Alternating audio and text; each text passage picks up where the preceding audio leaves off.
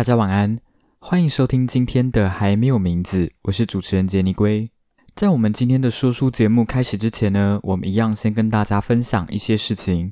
首先，我要讲的是，我觉得这个礼拜对我来说真的非常特别。这个礼拜我的听众涨了非常的多，我也因此有这个机会登上 Spotify 的 Podcast 排行榜。我非常感谢那一位在社团分享我的作品的管理员，也非常感谢每一个点进来听的听众。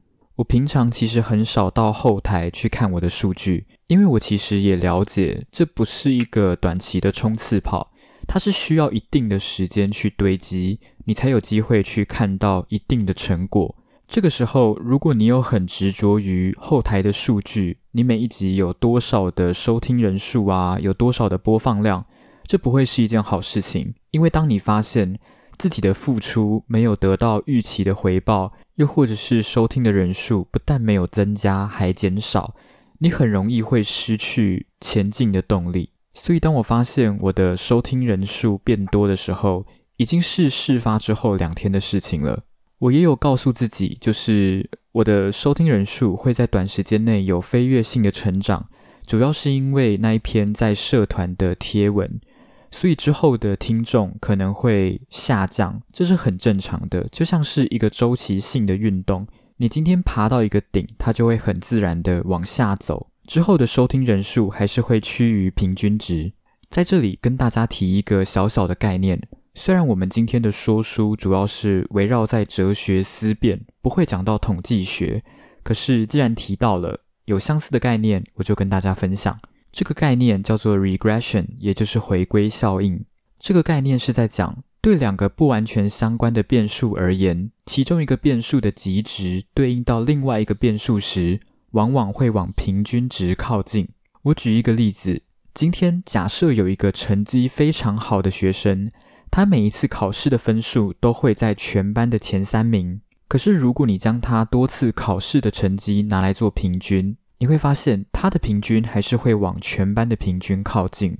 这件事情不难理解，毕竟一个人的表现很容易会受到当天的运气、当天的身体状况，又或者是其他的因素而干扰。像是篮球员的手感时好时坏，公司的获利有高有低。这个概念呢，也可以套用在考试上面。今天有一个学生，他考了非常高分。有可能是因为他的努力加上当天考试的运气，可能是考题的细节他刚好有读到，又或者是他不小心猜对了答案，这些事情都容易去影响到他最终的成绩。这也是为什么前一次考试的成绩考得异常好的学生，他们下一次考试的成绩多半会降低。而我的 podcast 节目也是同样的道理。要一直维持在异常高的收听人数，不是一件容易的事情，也不会是一件健康的事。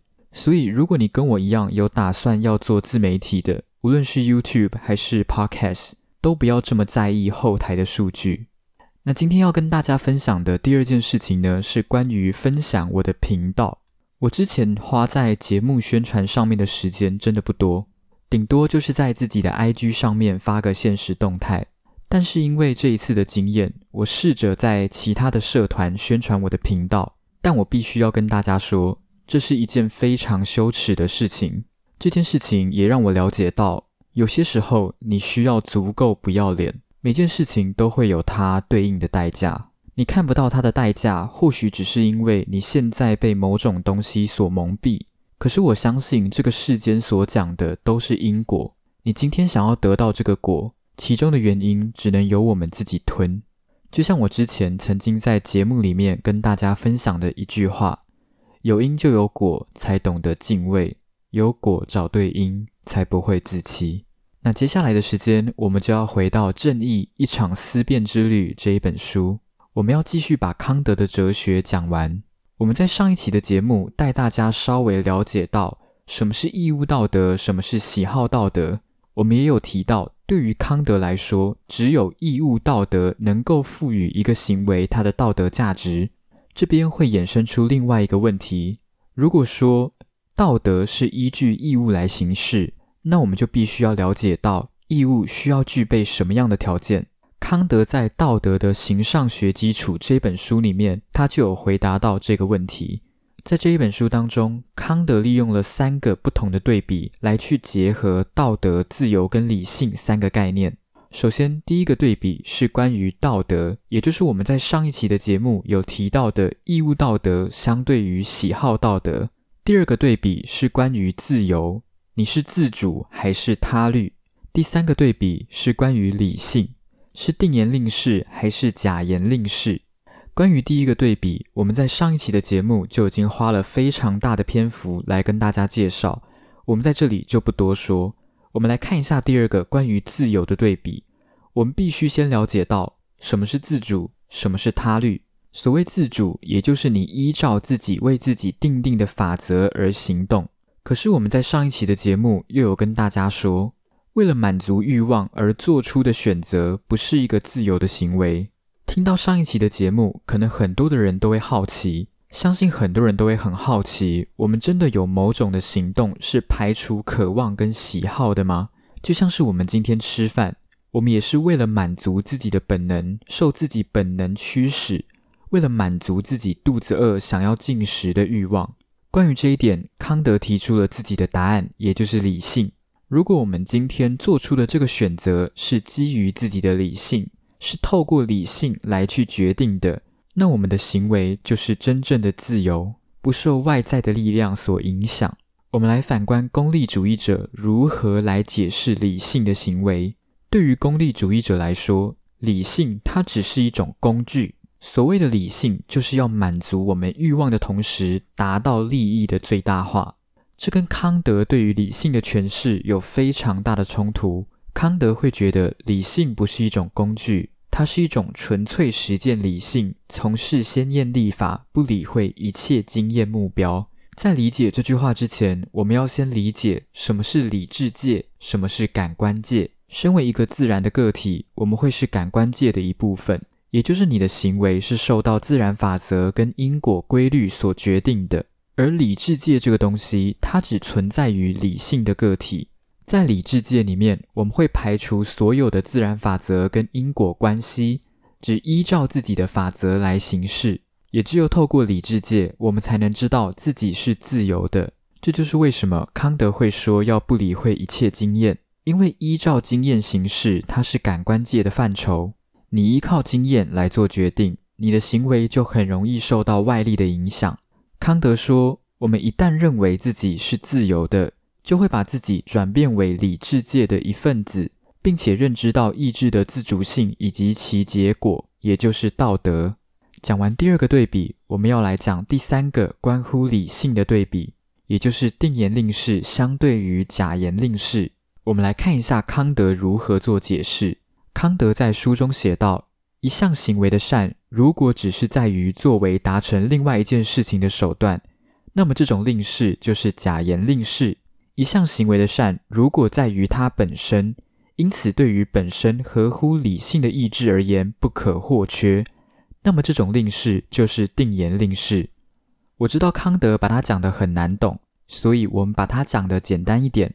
定言的意思是指无条件的、没有例外的，在任何的情况下都适用。反之，如果是带有条件的，那就是假言令式。定言令式所关注的不是行为的内容以及可能带来的后果，而是行为的形式以及产生行为的原则。康德提出了两个不同的定言令式版本，而且他认为这些版本终究都是同样的东西。定言令式一，也就是要把你的行为准则普世化，也就是你今天的行为准则是你希望能够普世化的法则。如果你希望这个法则能够普世化，那代表这个法则是正确的；如果你不希望这个法则普世化，那就代表这个法则是错误的。你可以透过问自己一个问题：如果每一个人都这样做，会发生什么事？来得到答案。我举一个很简单的例子：作弊是正确的行为还是错误的行为？我们可以透过问自己：如果这个世界的人都作弊，会怎么样？来得到答案。你不会希望这个世界的人都作弊，因为这样会有失公平。你不希望作弊的行为普世化，所以作弊的行为是错误的。至于定言令式二，有两个方向可以理解。第一个方向是我们尊重人本身就是目的，你把人性视为目的而给予尊重。第二个方向，也就是我们不可以把人视为是一种手段或是物品来利用。从这一点，我们就可以知道为什么康德会反对功利主义者。因为功利主义者，他们把人视为是一种达成利益最大化的工具，他已经算是把人当作是一个物品或是一种手段使用了。同理可知，我们也不能把道德奠基在任何的利益跟目的之上。因为这么一来，道德就只是达成目的或是利益的工具。在这里，很多人可能就会很好奇，有什么东西它有绝对的价值，而且本身就是目的？康德给出了一个答案，就是人性。我们来看一下自杀跟他杀的例子。如果今天一个人他觉得自己活得非常的痛苦，他想要脱离这些痛苦，于是他选择自杀。透过定言令式二，我们可以知道。这不会是一件正确的事情，因为自杀者他将自己的生命、自己的人性视为是一种帮助自己解脱的工具。他杀的话就更好理解了，你将对方的生命视为是一种泄气的工具，你并没有把对方这个人视为是一种目的而尊重，而是把对方视为一种手段。好，那我们讲解完康德哲学最基本的概念。但是我们在这里要特别去厘清一个问题：很多人会觉得康德的哲学很像是黄金律，也就是己所欲施于人。但事实上，康德的定言令式跟黄金律有个非常重要的相异处。从黄金律的角度出发，我们在做出一个行为之前，我们脑中所想的是自己在特定的情形下会希望被以什么样的方式对待。可是康德的定言令式却是很明显排除掉任何的情况，也就是今天在任何的情况下，我们都会把你视为一种理性的个体来对待。我举一个我们班导师的例子，我们班导师以前是在国中教书，因为他无法忍受国中孩子的无理取闹跟顽皮，所以才会决定要考高中的老师到高中教书。所以老师他非常的努力，每天都至少会读十几个小时的书。可是考前几所高中的时候，他的成绩都不尽理想。以上是真实的故事，以下的故事我是用编的。在一次考试之后，老师又落榜了。老师的姐姐知道老师最近刚失恋，心情不太好，她怕老师在接到这个情绪之后会无法接受，所以她决定要隐藏这个讯息。问题来了，以康德学派的角度来看，老师的姐姐所做的这个行为到底是不是一件正确的事情？如果今天以黄金律的角度来看，你脑中所想的是：如果我今天是老师，我愿不愿意去接受这个坏消息？如果今天是自己处在这个情况下，你会不会希望自己的姐姐把自己落榜的事情告诉你？但是今天以康德的角度来看。他会觉得老师的姐姐做的行为是不正确的，原因很简单，因为你并没有把老师当作是一个理性的个体，你反而把它当作是一种手段、一种工具，把它当作是能够让老师的心情得到缓和的工具。如果了解这个例子，我们再来看看康德反对随意性交的论据。康德觉得，除了夫妻之间的性行为之外，他反对其他任何的性行为。因为你们只是把对方这个人视为一种满足自己性欲的工具。康德坚称，我们对自己并没有所有权。这个观点跟自由主义者的观点形成了非常大的反差。康德说，人不能任意的去处置自己，因为人不是物，人也不是自己的财产。换句话来说，康德他对于自主的概念限制我们去使用自己的身体。在《正义》这本书当中，作者举出了一个例子：在康德那个年代，有富人会购买穷人的牙齿来移植。在十八世纪，就有一幅非常有名的画作，叫做《移植牙齿》。在这一幅画当中，我们就可以看到，有一名牙医从烟囱工人的口中拔下一颗牙齿，有一位非常有钱的妇女就坐在旁边等待牙齿移植。在康德眼里，烟囱工人的行为是错误的。因为他并没有尊重自己本身是人，而是把自己的身体当作是一种能够赚钱的工具。同理可证，卖淫也是如此。康德认为，只有婚姻中的性行为能够避免贬低人性，因为只有两个人能够把自己的全部都给了对方，而不是把自己的身体当作是满足对方的工具，才不会有物化的情形发生。我们讲了这么多，我们来看一下标题的例子：对杀人魔说谎是错的吗？我们来想象一个情况：有一天，你的朋友匆匆忙忙地跑进你家里，他用很紧张的语气跟你说：“拜托，有人在追杀我，让我躲一下。”于是你就让你的朋友躲在你家中。没过多久，那个追杀你朋友的杀人魔来到你家门口，按了你家门铃，并且跟你说。他要找你朋友，这个时候跟那个杀人魔说谎是不是正确的行为？这个时候很多人都会想到，我们在上一期的节目当中有提到，康德强调的是一个行为的动机。今天你跟杀人魔说谎，这个行为的动机是为了保住你朋友的性命，所以这是一个善意的谎言，它是正确的行为。可是我们在这里要再三的强调。康德他只有把动机分为义务动机跟喜好动机，只有义务动机能够赋予行为道德价值，才是有道德的。而你刚刚为你善意的谎言辩护的理由，它是属于喜好动机。在康德眼里，所有的谎言，无论这个谎言是否为善意的谎言，都绝对不是正确的行为。所以今天，如果你对杀人魔说谎，这个行为有错。而错的原因在于，你违反了一个原则，也就是人在任何的情况下都有保持诚实的义务。那么，如果 OK，我是说，如果如果你今天真的碰上了这件麻烦的事情，你该怎么办？你不想违反康德的观点，但是你也不想要让你的朋友丢掉性命，有没有什么方法是符合康德的哲学，同时又能保住你朋友性命的？答案是有。这个方法就是误导。例如，你知道你的朋友一个小时前在面包店买面包，于是你就跟杀人魔说：“我看到我的朋友在一个小时前出现在面包店。”你所做的这个行为没有说谎，而你也同时保住了你的朋友。康德之所以反对善意的谎言，是因为善意的谎言它有结果论的成分在。今天依照这个谎言，它所带来的结果是好还是坏？来判断它是正确还是错误的。可是我们在上一期的节目就有提到，康德他不注重结果，他看重的是行为的动机跟原则。最后，我们要回到关于康德的正义。康德的正义观反对功利主义的概念，他认为一套公正制度的目标在于把每个人的自由和其他人所拥有的自由互相调节，并非追求效用最大化，而追求效用。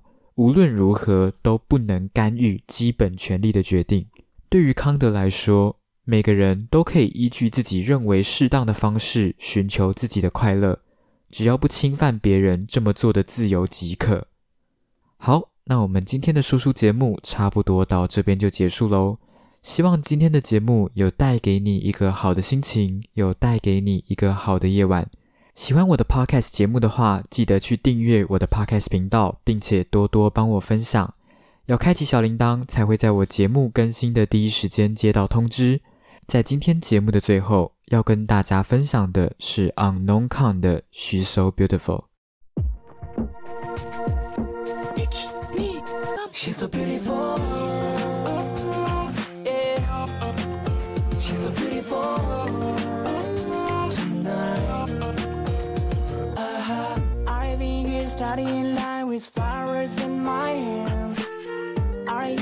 hear step sounding through the wedding bell. Today I'm here to celebrate the day for two. She's passing me by with her smile, shining like a diamond ring on her hand. Though I wanted your body more, now that I'm very happy just to see her face. She's so beautiful.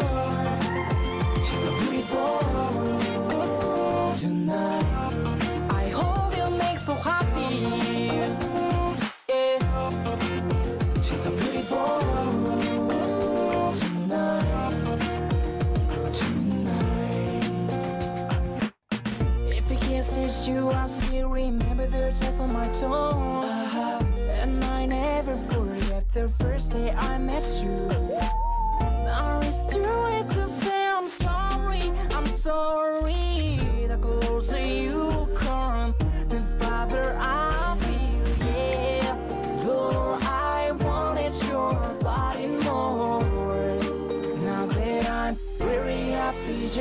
see our